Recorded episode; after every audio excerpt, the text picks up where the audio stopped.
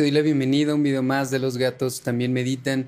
Y si tú eres alguien que ha estado batallando con los problemas del pasado y las tristezas y lo que te acongoja respecto del futuro, este video te estuvo buscando. Quédate para saber cómo vivir en el presente y cómo hacer acto de presencia en tu vida, que vendría a ser la parte más importante como receta para la felicidad. Suéltate la intro. Kasem. Pues ya estamos de vuelta en un video más aquí con los gatos también meditan. Yo soy Leo y te doy la bienvenida una vez más. Y pues como te decía en el intro y no me voy a cansar de decírtelo, el secreto de la felicidad y el secreto de la abundancia y el secreto de que tu vida marche como tú quieres es hacer acto de presencia.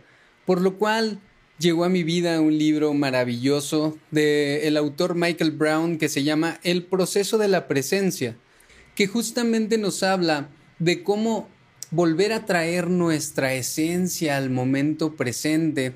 Y es que Michael Brown nos cuenta que nació en, África, vivió en África y tuvo ahí unos problemillas de salud que le impedían estar presente, pero se descubrió y en este libro nos comparte todo lo que tiene que ver con su proceso de haber sanado, pero no solamente su proceso de haber sanado una enfermedad de la cual hablaremos en un segundo, sino también de su proceso de conexión y reencuentro consigo mismo. Y pues resulta que este Michael Brown en 1993 en Arizona tenía algo llamado el síndrome de Orton, en el cual no vamos a indagar, pero digamos que tenía unos dolores de cabeza así impresionantes que solamente llegaron un día y que no se querían ir. Él dice que estos dolorzones de cabeza los estuvo intentando curar durante 10 años y que había empezado con su sintomatología en 1987.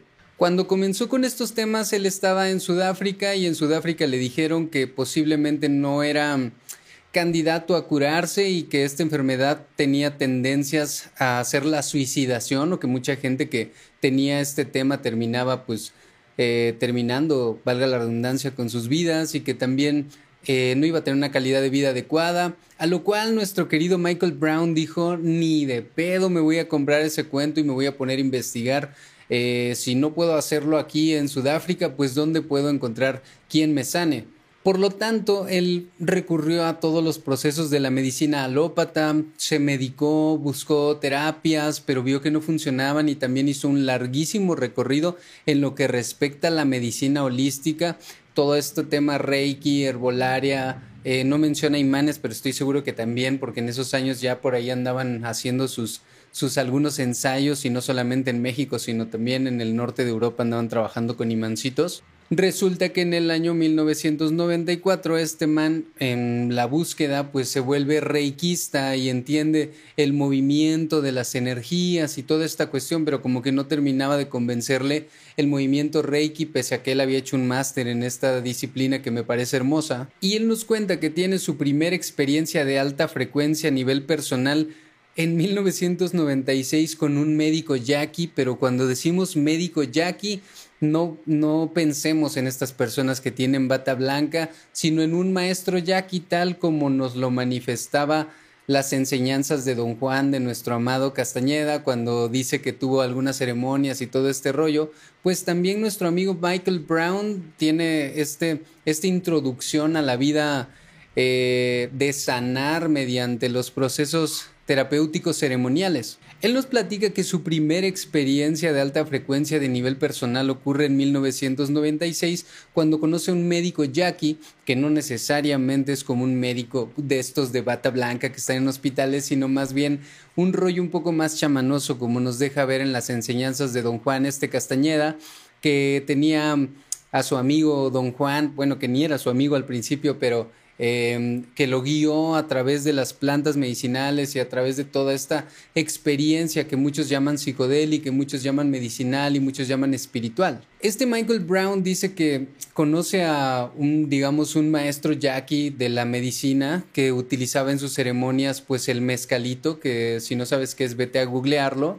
Sin embargo, dice que pues no necesariamente siempre lo utilizó. Él dice que al principio entró en una ceremonia como con tambores, como con hierbas, como tratando de traerlo al presente. Y él relata que después de esta primera experiencia con este maestro Jackie, fue la primera vez en muchísimo tiempo que volvió a sentirse vivo, pese a que ya había pasado todo este rollo del holismo y ya se había conectado con algunas otras pues medicinas holísticas hasta que encontró a este maestro Jackie fue cuando él entra a los tambores y me imagino que hicieron algún tipo de meditación, algún tipo de respiración y él relata volver a sentirse vivo.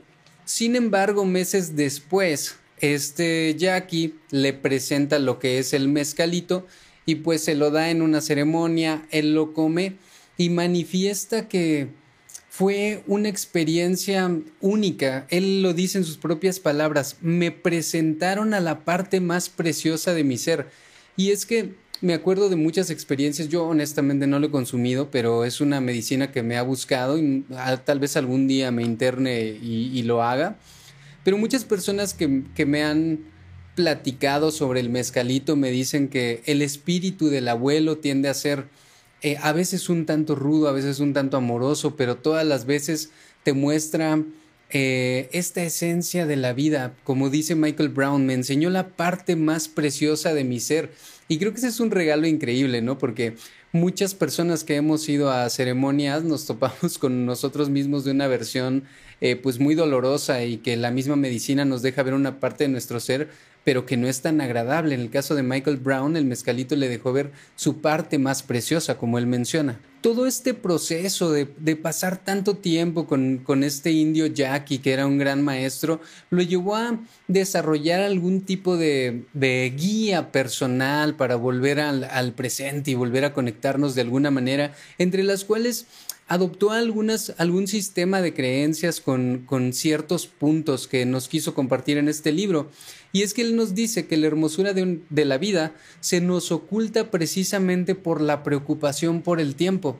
Lo que él deja ver en su libro es que nunca hemos estado en contra de los malestares de la vida. No hay, eh, fíjense que, que, es un poco curioso porque eh, Reality Transurfing nos dice que si hay una entidad que son los péndulos y que nosotros le entregamos nuestra energía y todo esto, pero Michael Brown dice que no estamos en lucha con nadie, que la lucha del ser humano es directamente con el tiempo y que si nosotros quitáramos el tiempo de nuestro sistema de creencias o de nuestro sistema de creencias limitantes, para ser muy específico, nosotros podríamos encontrarnos con esta versión de nosotros que está desconectada de la preocupación. Y es que ciertamente si nosotros pensamos con detenimiento, es el pasado lo que nos tiene tan tristes, es la culpa por el pasado lo que nos tiene desconectados del presente y es la preocupación del mañana lo que nos tiene totalmente sumidos en la ansiedad del futuro. Justamente ayer veía una imagen de Saco Asco al cual le mando un abrazo gigantesco. Si algún día ves esto, hermano, qué arte más increíble. Donde hay un hombre en una cueva con un hizo fuego, ¿no? Y la segunda imagen está dividida en tres y la segunda imagen dice, ¿qué pasa si mañana no puedo hacer fuego? Y al día siguiente o la tercera imagen son los ojitos totalmente eh, a oscuras, ¿no? Y, y esto nos deja ver que nosotros nos preocupamos por ¿Qué tal si mañana me desviven? ¿Qué tal si mañana no tengo dinero? ¿Qué tal si mañana no tengo que comer? ¿Qué tal si mañana no puedo volver a hacer fuego? Entonces, lo que nos dice Michael Brown en este hermoso libro es que nuestra eh, guerra interna, porque no, no es externa, no es con nadie, es contra este factor que es el tiempo, que es el factor más importante para Michael Brown. También nos menciona cómo se dio cuenta que la enfermedad, y esto es algo que he compartido con ustedes en otros episodios, si tú estás enfermo en este momento tienes que hacer un poco de conciencia respecto de que posiblemente la enfermedad lo que esté haciendo es enseñarte a volver al momento presente. En el caso de Michael Brown, que tenía un rollo en la cabeza que es un exceso de pensamiento, definitivamente lo que quería hacer la enfermedad era regresarlo a su momento presente para redescubrirse. Y es que cuando nosotros estamos enfermos, de cualquier cosa, ya sea muy fatal o muy pequeño, lo que queremos es sentirnos bien y no pasamos por el proceso de entendimiento de por qué está aquí la enfermedad y por qué quiere enseñarme de esta manera lo que me tenga que enseñar y qué es eso que me tiene que enseñar. Nos platica que su primera herramienta, la primera herramienta que le dieron estos, este maestro Jackie fue la respiración consciente.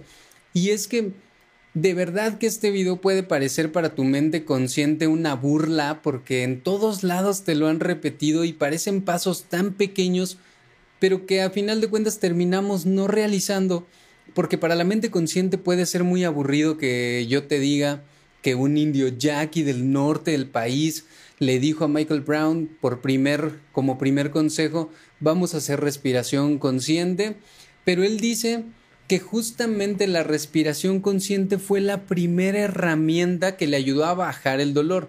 No erradicó su dolor totalmente, pero sí fueron sesiones que él relata que le bajaban el dolor eh, de una manera increíble, digamos, a menos de la mitad de lo que le dolía.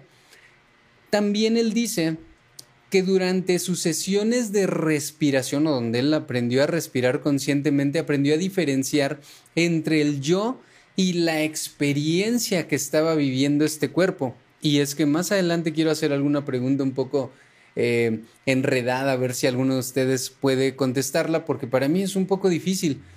Pero veo que también el camino de la vida es descubrir la diferencia entre eh, la experiencia que está viviendo este traje que ustedes ven aquí, solamente es un pedazo de carne, pero que es el yo verdadero. Y él relata que con estas sesiones de respiración pudo diferenciar justamente esto, qué es el yo y qué es la experiencia. Y hay un punto muy importante que, que este Brown nos dice, yo solamente quería mejorar, pero cuando me estaban enseñando esto de la respiración, yo no tenía como por finalidad decir, de aquí al viernes quiero que me duela menos ni nada. Él dijo, no, solamente me di cuenta que conforme pasaba el tiempo y yo respiraba y yo era consciente, empecé a tomar decisiones distintas en mi vida que me fueron conectando. Y es que siempre le platico a mis pacientitos. Mm, a final de cuentas, el camino para llegar a algo es lo más importante.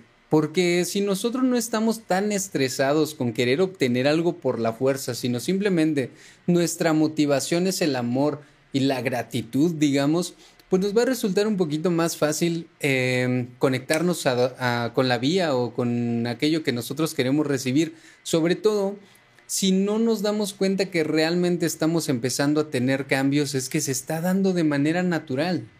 Él nos platica que después de pasar tantos años en, en el norte del país, yo estoy en México, eh, con los indios Yaqui, él se da la oportunidad de volver en 2002 a África porque había hecho un recopilado de experiencias y él dice, bueno, ahora sí, sané mi tema con, con la cabeza, los dolorzones que yo tenía y estos ataques, pero en el sanarlo descubrí una metodología increíble que nos puede despegar de tener una vida de dolor y de tener una vida donde siempre nos estamos quejando a tener una vida en presencia, le llama, tener una vida descubriéndonos en este momento presente. Entonces empieza a hacer su recopilatorio después de pasar años con chamanes, después de tantas ceremonias, después de tantos, eh, después de tanto comer hikuri, de tanto comer al abuelito, eh, esta herramienta preciosa y nos dice, bueno, entonces ahora emprendo mi camino y nos dice, que aunque las ceremonias sean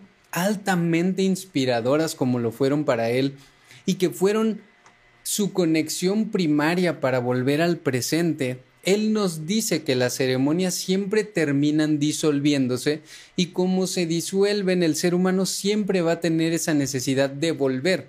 Todos conocemos a un compa que cada mes va a ceremonias y consume eh, la medicina porque o está muy conectado con la cuestión o algún pedo de adicción. Hace poquito conocí a alguien que se rapeaba, suena chistoso, pero el consumo de rapé, pero que tenía un consumo de rapé alto y tú dices, bueno, el rapé es un espíritu de fuego, para los que no sepan, vayan a Google eh, para que vean lo que es el rapé, que básicamente estaba como lido, pero vayan a investigarlo si ustedes quieren más información. Y es un espíritu de fuego que, que, te va a avivar, que te va a conectar, pero esta persona lo consumía varias veces al día. Entonces dices, bueno, lo que dice Michael Brown es, yo me di cuenta que a final de cuentas es tan, tan soluble, tan se disuelve tan pronto en el organismo esta herramienta, que siempre vamos a querer volver a más.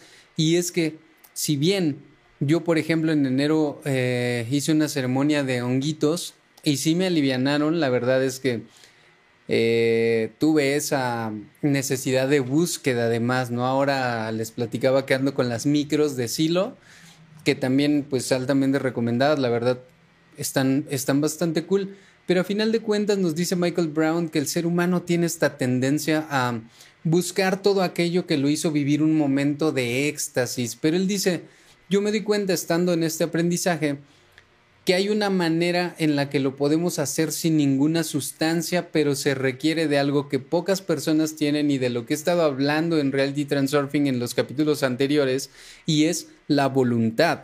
Y para tener voluntad y conseguir lo que nosotros queremos no necesitamos ninguna ceremonia, no necesitamos ningún ritual, ningún dogma, ni ninguna sustancia, porque bien sabemos que todo lo que estamos buscando está aquí adentro bueno, aquí adentro, bueno, aquí adentro, o donde sea que se encuentre.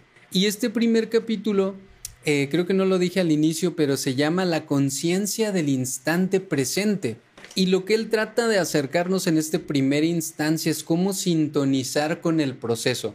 Al igual que Reality Transurfing, yo planeo hacer una serie de videos hablando solamente de cómo estar en presencia, así que si tú quieres ver más videos como este, hablando solamente de la presencia, déjamelo saber en comentarios. Suscríbete, activa la campanita y comparte esto con alguien más. Entonces, eh, nos lanza la pregunta de qué es la conciencia del instante presente a lo que él responde que es el estado del ser contrapuesto a algo que hacemos. Pues suena un poco enredado, pero una vez más, es el estado del ser contrapuesto a algo que hacemos.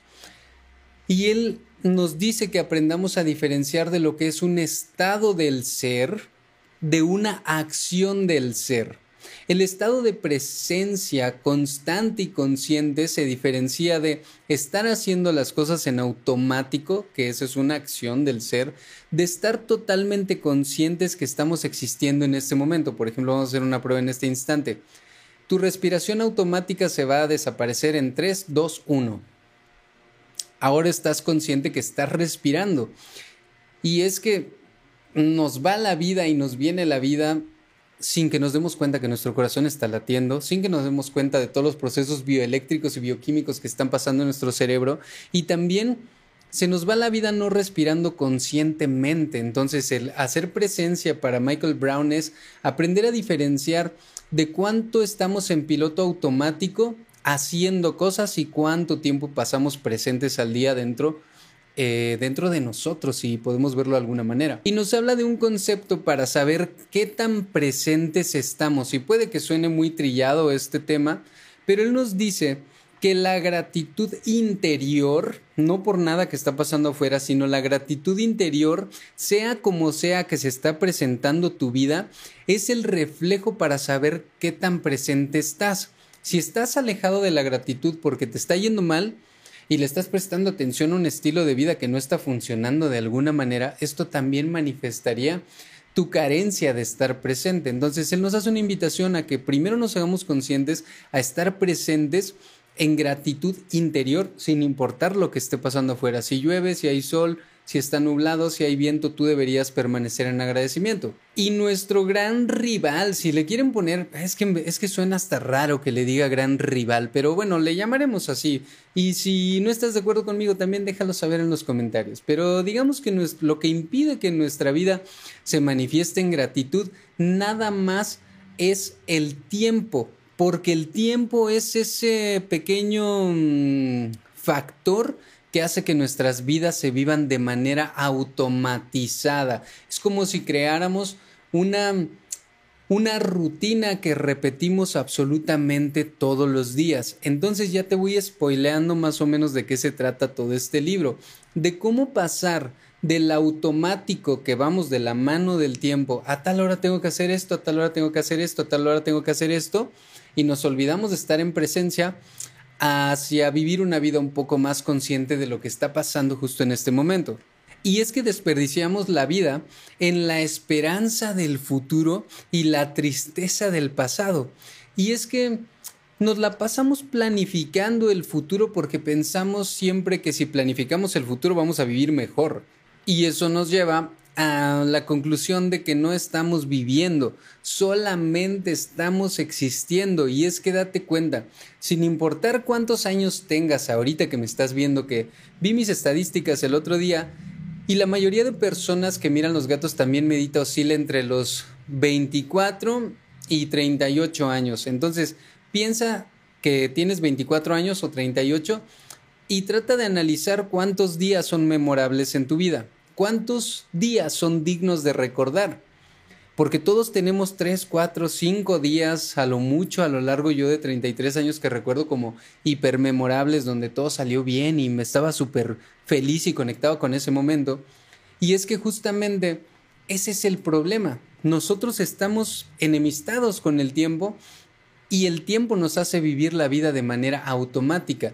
A tus 24 años, ¿qué tan feliz eres? ¿Cuánto de tu vida es tuya? ¿Cuánto de tu vida realmente te pertenece en este instante? Y si tienes treinta y tantos años, ni te pregunto, ¿cuánto de tu vida has decidido tú tomar en tus manos? Siempre lo he dicho, la falta de paz interior se refleja en nuestro exterior.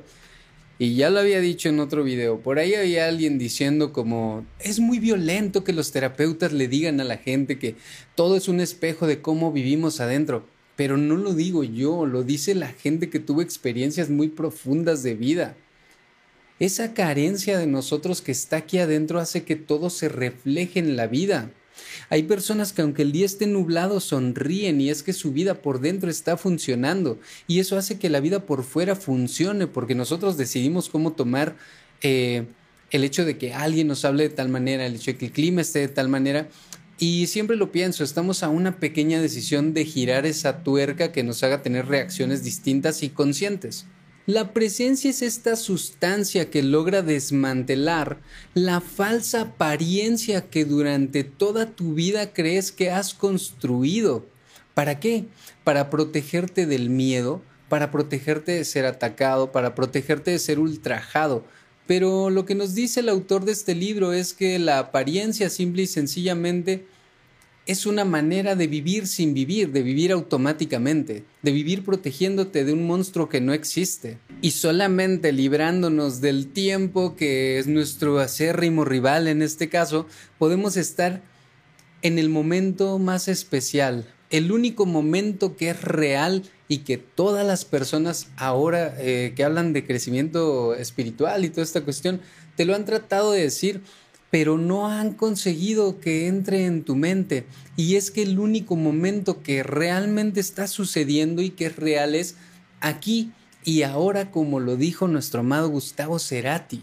Y es que, como dice el autor de este libro, en el tiempo no sucede nada, solamente creemos que sucede algo y siempre estamos futurizando, suponiendo que va a suceder algo y siempre pensamos que podemos cambiar el pasado mientras aquí están sucediendo algunas cosas, pero él lo dice así. En el tiempo no sucede nada, es decir, en el pasado ya no puede suceder nada porque ya pasó y en el futuro tampoco porque no lo estamos viviendo. Solo creemos que sucede algo, pero donde sí está pasando es en este momento, justo ahora que vas en el camioncito hacia tu trabajo, hacia la escuela, o que me escuchas sentado en tu sala, rodeado de tus perritos y demás, en este momento sí está pasando algo. Es tu vida, es el momento real.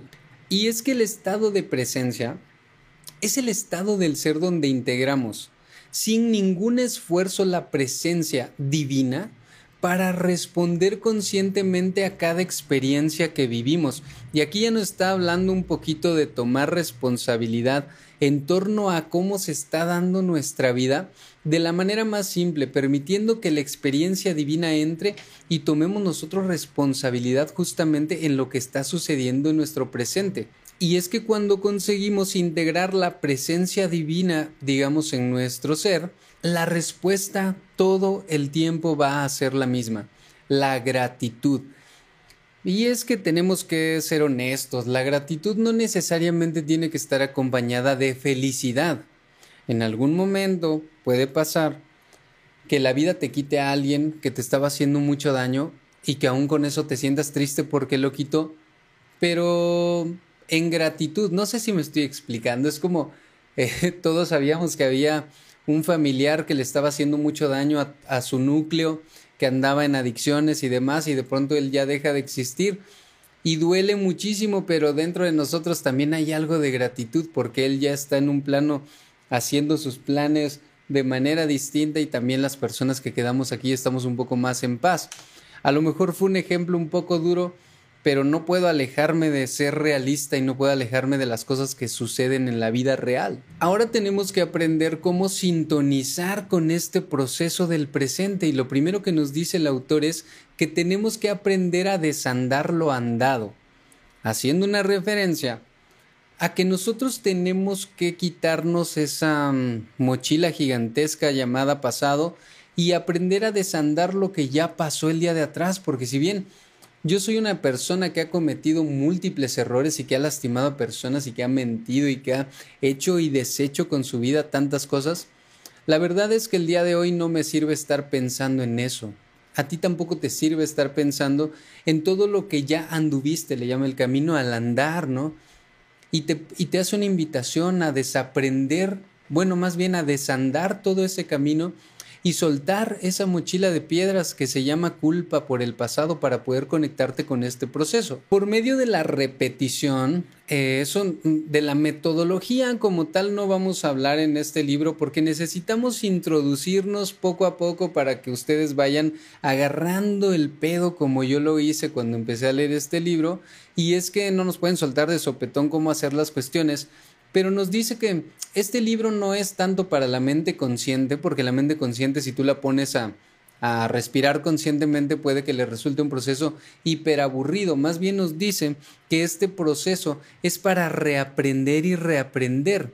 Y nos dice que estar en presencia, es decir, aquí y ahora, va a reforzar la idea de que justo esto es lo que tiene que suceder. Esto es importantísimo porque nosotros ya estamos condicionados al que lo que tiene que suceder es que me mientan, que me roben, que me traicionen, porque la mente así ya lo diseñó. Y nos hace pensar que lo que tiene que suceder ahora es algo malo.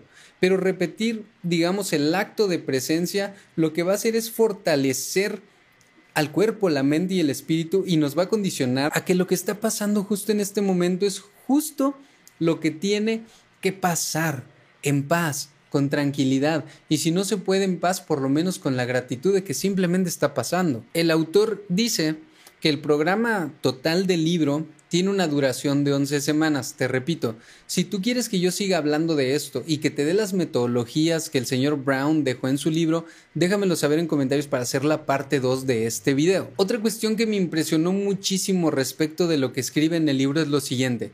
No estamos en el cuerpo, sino en ese punto donde focalizamos nuestra atención. Entonces, ¿nosotros somos el cuerpo? Es lo que les decía hace rato. Les iba a hacer una pregunta que yo dije, ah, cabrón, entonces si no soy esto, ¿qué soy? Esas partículas subatómicas que no se tocan jamás. Y nos dice una vez más que no estamos aquí en el cuerpo, más bien estamos en el punto donde focalizamos nuestra atención. Hazte consciente. Tenemos miles de pensamientos al día. ¿Cuántos de esos pensamientos te llevan a la culpa del pasado? ¿Cuántos de esos pensamientos te llevan a pensar que lo pudiste haber hecho mejor? ¿Y cuántos de esos pensamientos te están llevando a una experiencia en el futuro que ni siquiera puedes vivir porque estás aquí? Tu cuerpo no está aquí, está en el punto donde focalizas toda tu atención. Eso quiere decir que tu vida entera también está donde focalizas tu atención, en la carencia, en la falta de compañía, en la soledad, en la falta de salud, en la falta de sueños, en la falta de metas, en la falta de ánimo, donde está tu intención, donde pones tu mente, justamente ahí se está experimentando tu cuerpo. Ya lo dije un chorro de veces, hay un chorro de gente que estuvo hablando de esto, como Joe Dispensa, siempre lo menciono, pero es el más popular, ¿no? Así como, como dentro de las personas que han estado hablando de esto, pero tenemos muchos autores. Por citar a Joe Dispensa, él dice esto, donde pones tu atención, pones tu experiencia no donde estás ahorita. Y nosotros podemos rediseñar la experiencia futuro si nos atrevemos a ponerla justamente en un sitio donde nosotros queremos que suceda. Y es que fijar la conciencia en el proceso físico, o sea, en este momento, va a lograr que nuestra mente se clarifique. Para todas las personas que tienen muchísima bruma mental, y consigamos así el equilibrio mental. Todos los autores hablan de lo mismo, cada uno tiene su perspectiva con ciertos matices distintos, pero todos nos llevan exactamente a lo mismo. Fijar la conciencia en el proceso físico, que el cuerpo físico está anclado justo al presente, el cuerpo, el cuerpo, esta masa está fijada al presente, nos va a librar de la bruma mental y nos va a regalar este equilibrio mental. Ahora, hice algunos, eh, algunas anotaciones respecto de que del, primer capítulo de este libro que nos dice eh, el autor, y es que nos dice que lo más importante es realizar la presencia física, hacernos conscientes de que estamos aquí. Fíjate, muchos terapeutas sugieren que cuando tienes ansiedad, te tires al piso y, y, lo toques, lo toques, ¿no? Que hagas tierra o que salgas y abraces un árbol. ¿Por qué? Porque es bien importante hacer presencia física y darte cuenta que está sucediendo aquí en este momento la vida. Lo segundo es que si hago tierra voy a tener un poquito de claridad mental, la mente no va a estar en el futuro ni va a estar en el presente. El secreto de todo esto y de llegar a conseguir alguna cuestión, siempre lo menciono, es la voluntad y la intención de crecer todos los días. ¿Por qué? Si estoy animado por hacer algo, si tengo esa chispa de hoy sí lo voy a hacer, eso no es voluntad. La voluntad nace cuando no queremos hacer las cosas. Es decir, nace de hacer las cosas cuando no queremos hacer las cosas. Entonces, el autor nos dice que si es un proceso de 11 semanas, como mínimo, que la realidad es que nosotros decimos, claro, 11 semanas es un chingo de tiempo, pero no.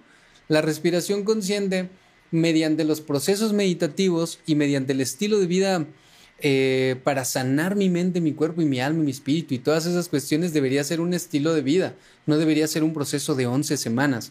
Por lo cual él nos dice que el secreto para conseguirlo es la voluntad. Ya te había dicho antes, puede que te parezca muy repetitivo y muy soso que te esté diciendo estas cosas que ya sabes, pero yo te reto a que me digas en comentarios si todo esto que escuchas y escuchas y escuchas y escuchas y escuchas lo estás poniendo día a día en, en, tu agenda y si lo estás poniendo en debería estar haciendo esto o solamente vienes a YouTube, a Facebook o donde sea y buscas información y pues simplemente la ves y no la haces, ¿no? También nos menciona que al inicio de empezar a descubrir qué es estar en presencia, no todo se va a sentir bien. Y es que el proceso de la presencia lo que, lo que pretende es recordarnos cómo es sentir de verdad. ¿Qué significa sentir de verdad? Sentir aquí lo que está sucediendo en este instante. Y es que al inicio podemos experimentar estados emocionales que reprimimos durante un chorro de tiempo como el miedo, la ira y pensar que yo no quiero pasar por este proceso tan doloroso. Por eso es que el grandioso meme de Dios, ya no quiero ser tu mejor guerrero, el cual le he repetido un chingo de veces en, en otros videos. ¿Por qué? Porque cuando empezamos a hacer un acto de presencia, todo lo no reconocido y todo lo reprimido por mi ser se va a hacer presente para que yo lo reconozca y me encanta cómo lo maneja el autor de este libro porque nos dice, no tienes que luchar, no tienes que hacer nada, solo tienes que reconocer e integrar lo que está sucediendo. Entonces, al principio puede ser muy incómodo porque pueden salir emociones reprimidas, les repito, puede salir miedo, ira, vergüenza y no puede ser tan grato. Eh, yo recuerdo que después del tema de los honguitos que les platico, eh, como que me detonó peor la ansiedad, pero yo tenía que encontrarme de esa manera. Y recuerdo algunos días estar meditando, que fue una temporada donde yo meditaba mucho, como tres veces al día, pero porque me iba a volver loco. Y mi mente me decía cosas horribles. Mi mente me hablaba, yo escuchaba una vocecita que me decía, ¿para qué haces esto? Eres un hipócrita, eres un mentiroso, ¿a quién quieres engañar? Deja de mentirte, tú no naciste para esto, eres pésimo. A lo mejor te está pasando a ti y necesitas escuchar mi historia para que sepas que no que no eres lo que la mente te está diciendo. Más bien la mente se siente tan incómoda porque estás permitiéndote estar en presencia y sentir las emociones que has reprimido tanto tiempo que no te quiere dejar salir de ahí. Creo que ese es el punto clave de la introducción a estar en presencia. Descubrir esa parte oscura que no nos hace sentir cómodos e intentar simplemente dejarla pasar. Más adelante en el libro evidentemente nos dice cómo hacer esto, así que Espero tu like para saber que debo seguir hablando de este tema y de este libro en específico. Una vez que nosotros permitamos estar en presencia acompañados de estas emociones que no nos hacen sentir cómodo, nosotros podemos descargar o quitar solamente la parte negativa de las emociones, porque bien tenemos identificado que sentir ira es malo. No, una parte de la ira es mala.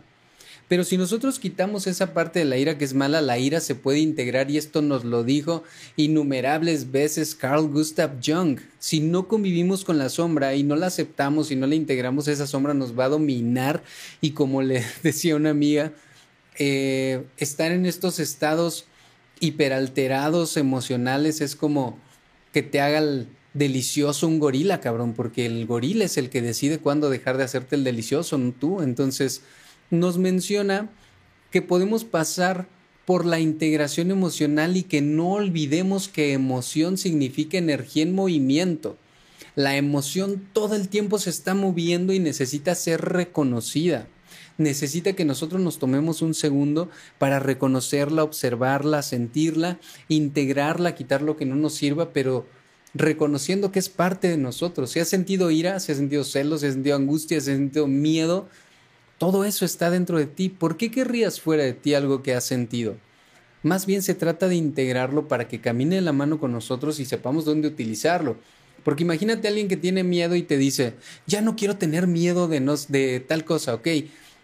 Se le cumple su deseo y se le quita el miedo y este güey atraviesa la calle o el periférico mientras vienen un chingo de autos a toda velocidad pues no es del todo bueno haberle quitado el miedo al 100%. Entonces, las emociones deben ser integradas. Una cuestión importante que también nos menciona es que no cambiar el quién o qué somos solo nos libera a la identidad fabricada.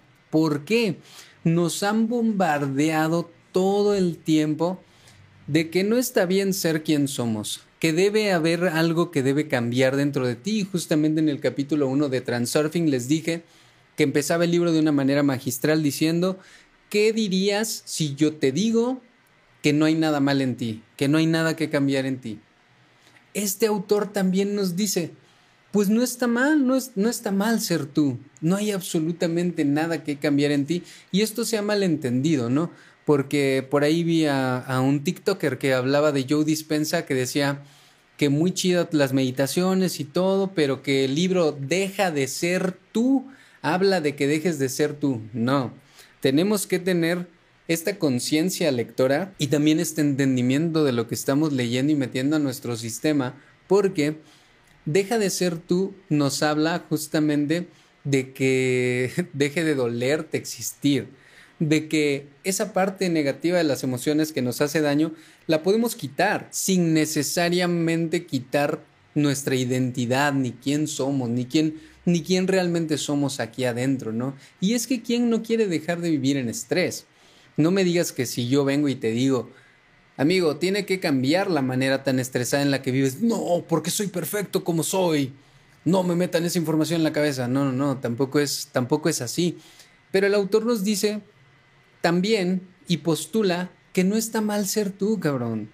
Que estás perfecto, que, que, no hay ningún problema, que no tienes que generarte estrés, pero que definitivamente hay algunas cuestiones que él llama el personaje, lo que nosotros creamos, que sí podemos erradicar. ¿Para qué? Para que la esencia que nunca ha estado mal que tú seas, para que la esencia que siempre ha estado ahí acompañándote de la manera más hermosa y pura, que es tu yo verdadero, el que no debería cambiar nunca, se haga manifiesto. Justamente nos vamos a dar cuenta que esto que queremos que se manifieste, que es nuestra persona interior, nuestro ser interior y nuestro ser perfecto, es que va a despertar el potencial en todos nosotros de disfrutar la experiencia en el presente.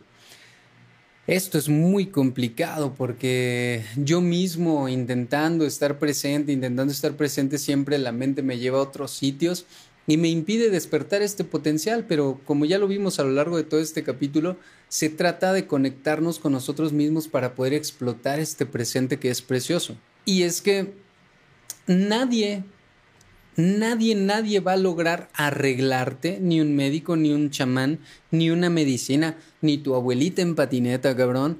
¿Por qué? Nadie va a lograr arreglarte porque solamente debemos aprender a distanciarnos de las experiencias. Solamente debemos crear una distancia entre lo que experimenté en el pasado y lo que quiero experimentar en el futuro del presente. Lo único que te va a sanar es ya generar distancia de todos los traumas de tu infancia, de todo lo que tienes por expectativa al futuro y de todos los miedos que tú crees que van a suceder al futuro. Y es que yo les platicaba que en una ceremonia que fui en enero, que no fue la de honguitos, sino que fue con la abuelita, me decía, ya no tienes que volver a entrar a trabajar como tú lo has hecho con tus vínculos, ¿no? Familiares. Y no tienes que pedir perdón a nadie, no tienes que perdonarte. No lo entendí en ese momento, pero justamente me estaba diciendo este último punto que les acabo de decir. Tienes que aprender a crear distancia de la experiencia.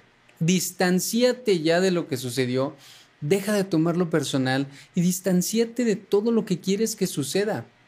El transurfing nos dice, solamente pon tu mira donde quieres llegar y ya no te estreses, solamente estate seguro que, que vas a llegar, perdónenme.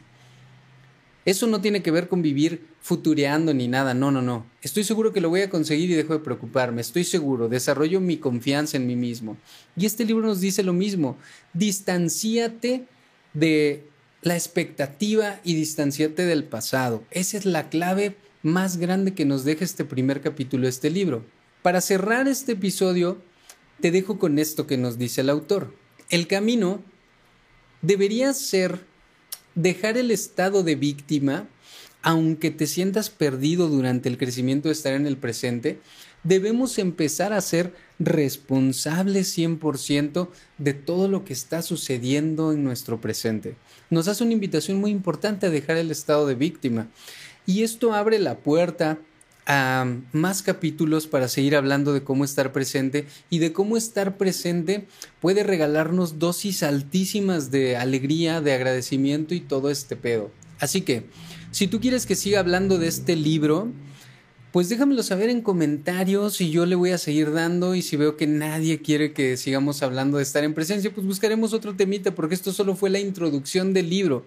Faltan las técnicas y todo este rollo, ¿no? Pero todos sabemos que una gran, em, una gran herramienta para estar en el presente es la respiración. Si tú dices, bueno, ya habló 40 minutos este man y no me dio ninguna herramienta, pues la herramienta sería cierra tus ojos, 5 minutos y respira únicamente enfocándote en tu respiración.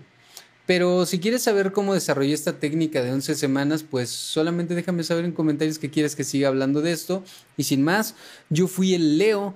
Esto los gatos también meditan y nos estamos viendo el siguiente video. No sé qué vaya a ser, pero esperen una gran sorpresa. Gracias por todo el apoyo y un abrazo. Bye.